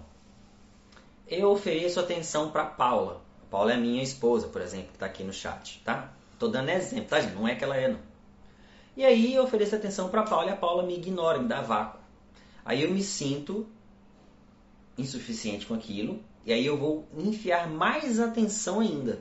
E aí a Paula, ó, vai embora. E aí o que, que eu faço? Eu ofereço o dobro para eu conseguir manter aquela atenção. Isso sim é receber migalhas. Porque o outro me dá um pedacinho de coisa e eu dou ele um tantão. Vamos falar de comida, que eu amo? A pessoa te dá uma fatia de bolo e você dá ela o bolo inteiro. É justo? A troca entre o dar e o receber está funcionando belezinha? Deixa eu pegar a caneta de novo. Porque, ó, se eu dou atenção, o outro fica feliz com a atenção que eu estou dando para ele e ele me devolve o quê? Atenção. Dar e receber tem equilíbrio. Se não tiver em equilíbrio na sua relação, vai dar um problemão. Azumi, você é de Patinga? Sim, tá? Faço atendimento online e presencial. A Zumira colocou aí, gratidão, tenho aprendido tanto com você. Ô Zumira, obrigado, tá? Vamos colocar aqui. João, um namoro longo, onde a amizade se fortalece e a atração diminui no casamento, vai mudar? Então, Suzana, a gente precisa entender o porquê que a atração está diminuindo, tá? Porque a gente confunde muito atração com paixão. No início, o pico de desejo ele sobe muito e vem e fica aquela coisa. Mas com o passar do tempo, a relação ela estabiliza. Não é que ela morre, ela estabiliza. Então, para mim, faz muito mais sentido estar ao seu lado e dividir momentos com você do que estar o tempo todo fazendo sexo com você, porque a relação ela tá mais calma. Ela tá uma relação mais morna ali no processo. Não é fria, porque ela tá uma relação baseada em outros valores. Porque aí agora eu já saio do processo de paixão para me ter cumplicidade. Beleza? O que faço para honrar minha mãe se estamos em conflito? Suzana, essa pergunta é uma pergunta que você já sabe que você estuda constelação aí, pelo que eu entendi, né? Mas dentro da terapia familiar, é olhar para a mãe como mulher que ela é. Eu tenho coisa na minha mãe que eu não gosto? Tenho. Mas eu aceito que ela é assim? Aceito, minha mãe é assim. Então eu deixo com ela a história que é dela e eu pego dela o que ela me deu de bom. O que, que a minha mãe me deu de bom? Minha mãe me deu de bom ensinamentos, atenção, me deu responsabilidades, me cobrou muito, então eu sou uma pessoa mais responsável. É o que ela conseguiu me entregar. Então eu deixo com minha mãe o que é dela e tomo dela o que é de bom. Tá? Eu olho para minha família e eu me distancio das doenças da minha família. Mas eu pego da minha família o que é bom para mim. É assim que a gente honra os nossos pais. Tá bom, deixa eu ver outra pergunta aqui.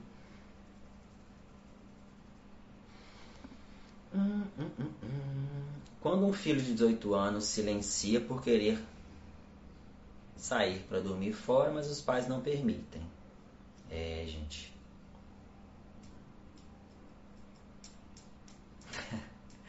Eu tô pensando em responder isso aqui sem bater, tá? Mas não tem jeito não. Se o seu filho tem 18 anos e ele quer sair de casa, ele tem um motivo. Beleza? Paula, vou fixar seu comentário que eu vou ler daqui a pouquinho, peraí. Quando um filho de 18 anos silencia por querer sair de casa para dormir fora, mas os pais não permitem. Então, os pais não permitem por quê? É por superproteção? É por achar que o filho não é capaz? O que, que acontece? Porque depende muito, tá? Se seu filho tivesse aí 15 anos, era uma coisa. Se seu filho agora tem 18, 20 anos, ele quer fazer algo da, da vida dele, vocês precisam conversar com o filho, não proibir o filho. Porque os filhos eles vão errar? Vão. A gente também não errou? Então a gente aprende é justamente com os nossos erros. É preciso aprender a cair para aprender a levantar. Isso é uma, uma, uma regra, não tem o que eu tentar explicar aqui. Mas entendam, se tem superproteção na família, vai gerar sintomas de baixa estima, baixa autoconfiança, porque a pessoa acha que ela não é confiante para fazer aquilo. A Paula colocou aqui, ó, sobre virar amor fraternal, que é o irmão, amor de irmãos, né? O marido é amigo, companheiro e parceiro em tudo, mas não existe tração sexual. Como fazer? Ô, Paulo, te explico agora. A gente. A gente conversa. Não supor que seja comigo, tá? Eu sou essa pessoa. Meu bem, preciso pedir uma, uma ajuda. Eu tô um pouco confuso com uma coisa aqui. Eu queria muito a sua atenção. Ah, que? Ó, mas eu quero que você me ouve até o final. Eu amo muito a sua companhia. Amo muito a sua parceria. Você é o meu melhor amigo. Eu tenho a melhor escolha, que eu, eu tenho a certeza que eu fiz a melhor escolha pra gente estar junto. Só que tem uma coisa que eu sinto muita falta de você, que é a nossa relação sexual, que é a nossa intimidade. Eu vejo que isso não está acontecendo mais.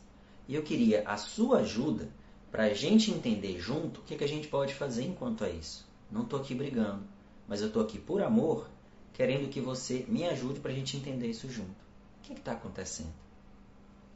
A conversa vira outra. Vocês estão entendendo agora? Que mudou? Paula, conseguiu entender? Comenta para mim no chat, tá?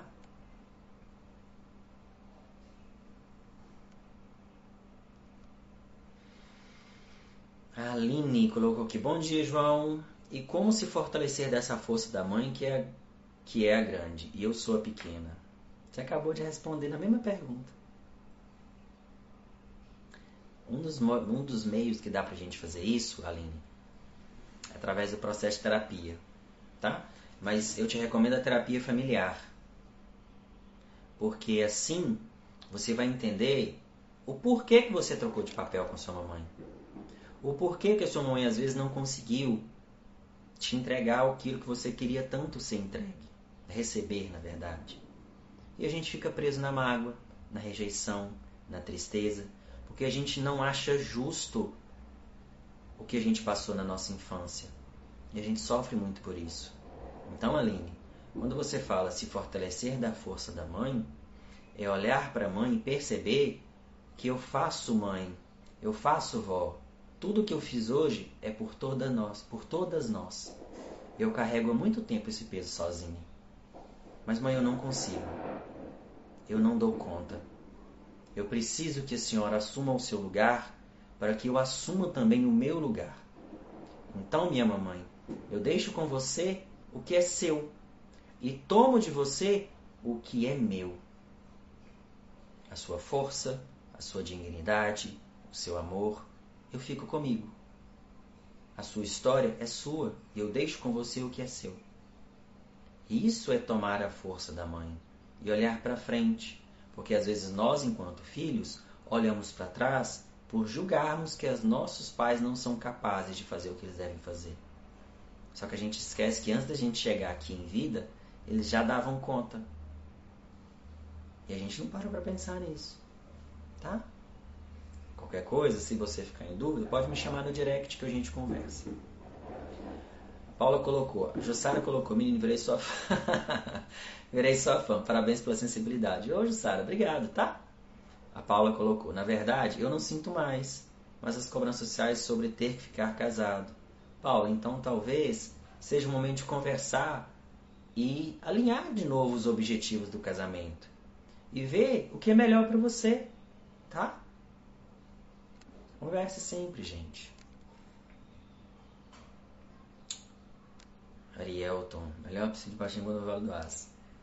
Arielton é meu padrinho, viu, gente? Por isso que ele tá puxando saco. Cadê? Tá. Última pergunta que eu vou fazer, vou responder, tá? Hum... Cadê? Rejeição familiar e ambiente instável. Como afeta nos relacionamentos? Total. Se eu tenho um, uma, uma mãe que é muito agressiva com palavras, por exemplo, o que, que eu vou tentar buscar nas minhas relações? Para pra pensar. Alguém que me aceite, não é assim que a gente faz? Mas na prática não é não, tá? A gente vai em busca de uma pessoa que nos aceite. Mas quando essa pessoa não aceita, a gente assume um papel de crítica com a gente mesmo. E a gente se arrebenta inteira, falando que a gente não é boa, não é legal, não sei o quê. Porque a gente aprendeu essas falas lá na infância, a gente vem repetindo pra gente. Pode olhar. Se você é uma mulher que tem muita autocrítica com você mesma, analisa as frases que você tem com você de crítica. E aí você vai fazer uma comparação olhando para trás quem é que te colocou essas frases. Você vai ver aí mãe, vó, pai, tio, amigos da escola. Isso fica gravado. Tá? Eu já fiz até uma live sobre isso, falando sobre crítico interno. É muito desse sentimento. Então, o processo de rejeição familiar, ele acontece porque às vezes a gente não consegue mudar a nossa, a nossa percepção daquilo. Mas é muito disso aí também. Pessoal, acho que é isso, né? Falei aqui uma hora e quarenta já de conteúdo. E muito obrigado, tá? Você que participou aqui comigo. Você que está aqui ainda na live, antes de fechar aqui a live, eu vou querer que você tire um print da tela, me marca lá, me reposta, que eu vou repostar o seu conteúdo também. Eu também quero saber a sua opinião sobre a nossa live. Vou postar aqui no feed e eu agradeço todo mundo pela participação. Tá joia? É, parabéns pelo trabalho, obrigada. Oi, sim, você estava aí, né? Gratidão também a vocês. Josi, seja bem-vinda. E olha, não vi o início. Jussara, vê sim, tá? No início eu falei de muita coisa bacana, muita coisa legal. Eu dei alguns exemplos sobre a relação de pai, relação de mãe, como lidar com isso, muita coisa. Então, a gente está junto. Charliana, coisa linda. A gente precisa conversar e fazer uma outra live juntos também. E pessoal, ó, é isso. Estamos encerrando a live por aqui. E tirem o print da tela, tá bom? Tira o print da tela, me reposta lá, que a gente vai estar tá repostando. Eu vou estar tá repostando o seu conteúdo aqui e respondendo todo mundo que puder, né? Quiser tirar alguma dúvida no direct também, tá bom? Ó, beijão, bom domingo a todos e a gente se vê na próxima live, no próximo conteúdo. E vamos seguindo aqui que a gente vai falar muito ainda pelos stories. Combinado? Então tá, gente. Tchau, tchau. Bom domingo para todo mundo. E a gente vai se falando então. Tchau, tchau.